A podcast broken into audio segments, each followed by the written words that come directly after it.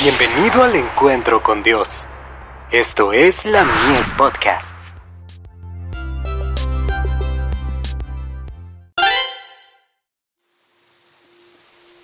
Recibiréis poder. La oración produce fortaleza. Porque todo lo que es nacido de Dios, vence al mundo, y esta es la victoria que ha vencido al mundo, nuestra fe.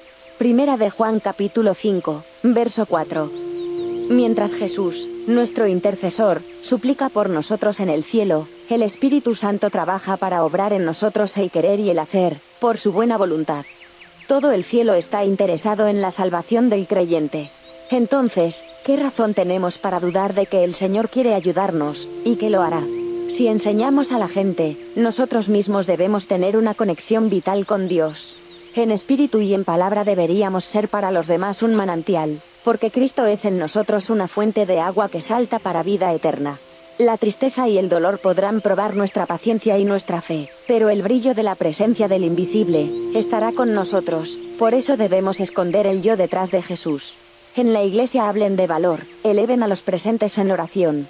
Díganles que cuando sienten que han pecado, y que no pueden orar, ese es precisamente el momento para suplicar.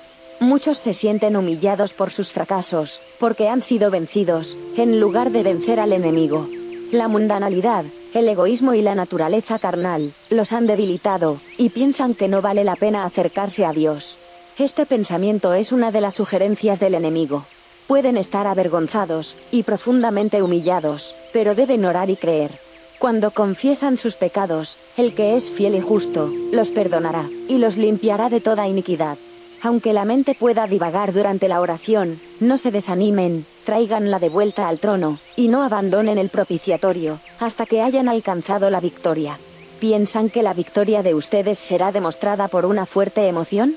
No, esta es la victoria que vence al mundo, nuestra fe. Primera de Juan capítulo 5, verso 4. El Señor conoce el deseo de ustedes, por fe, manténganse cerca de Él, y esperen recibir el Espíritu Santo. La función del Espíritu es orientar todos nuestros ejercicios espirituales.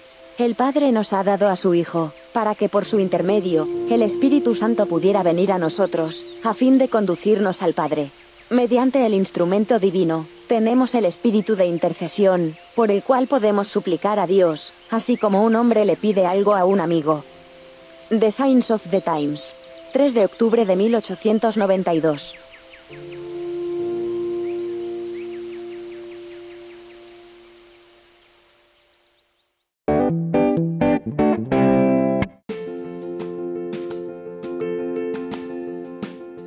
Visítanos en www.ministeriolamies.org para más contenido. Dios te bendiga.